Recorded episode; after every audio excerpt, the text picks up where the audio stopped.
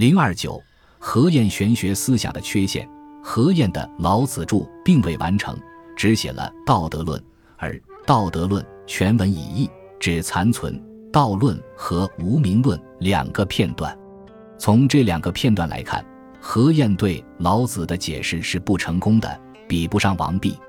王弼在《老子指略》中指出：“老子之书，其几乎可一言而蔽之，亦重本息末而已。”王弼根据本末关系来把握老子书中所蕴含的本体论思想，是颇有见地的。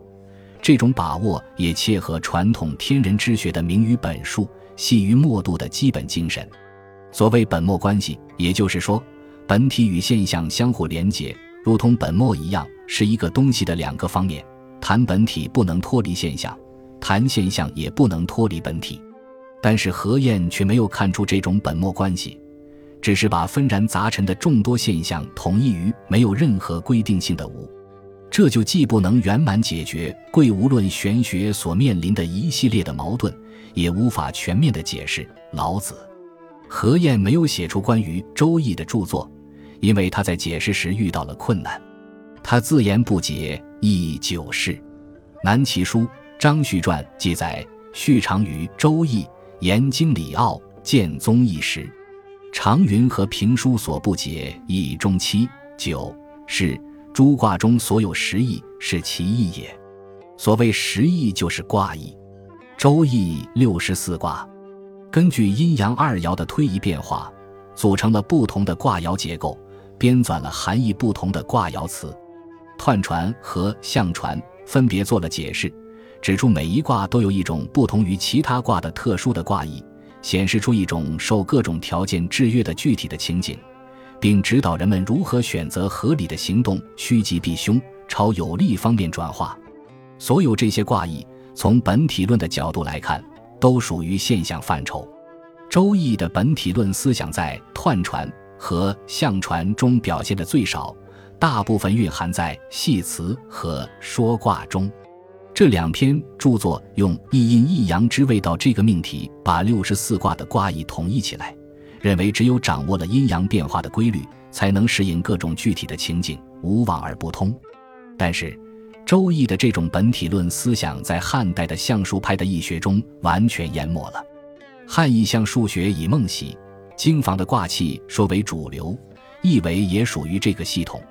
这种卦气说不讲卦意，打乱。周易原有的次序，把六十四卦分为四正卦、十二辟卦、四十八杂卦，重新排列，与四时、八方、十二月、二十四节、七十二候、三百六十日相配，按日以后气，分卦以征时，构筑了一套新的框架结构，阐发天人感应、阴阳灾异的思想。卦气说虽然提供了一个完整的宇宙观，其思维模式却是宇宙生成论，而不是本体论。为了把宇宙万象尽量纳入这种框架结构之中，使之受卦气的支配，汉意象数学发明了护体说，于是卦体的变化加多，而卦意也更加焉而不明了。郑玄的十二爻辰以及荀爽、于范的升降、卦变，大体上都承袭了这种思维模式。钟会、王弼都反对护体说，何晏也可能持同一看法，这是极力突破汉意象数学的藩篱。恢复《周易》原有的卦意说的一种尝试。既然彖传和象传已对六十四卦的卦意一一做了解释，可以推想，何晏在理论上所感到的困惑，并不在于卦意本身，而在于如何用以无为本的命题来统帅这许多具体的卦意。从本体论哲学的高度来看，这也就是如何辩证的解决有与无、现象与本体的关系问题。由此可见。何晏解释《周易》和老子所遇到的困难具有同样的性质，都是由于没有找到一种合理的方法解决本体论哲学的关键问题所引起的。《周易》系辞若：“夫易，圣人之所以极深而言极也。为深也，故能通天下之志；为极也，故能成天下之物；为神也，故不疾而速，不航而至。”这是。周易对自己的本体之学的一种很好的概括。所谓极深，就是明于本数，为其明于本数，故能开通天下人的思想。所谓言己，就是细于末度，为其细于末度，故能成就天下人的事业。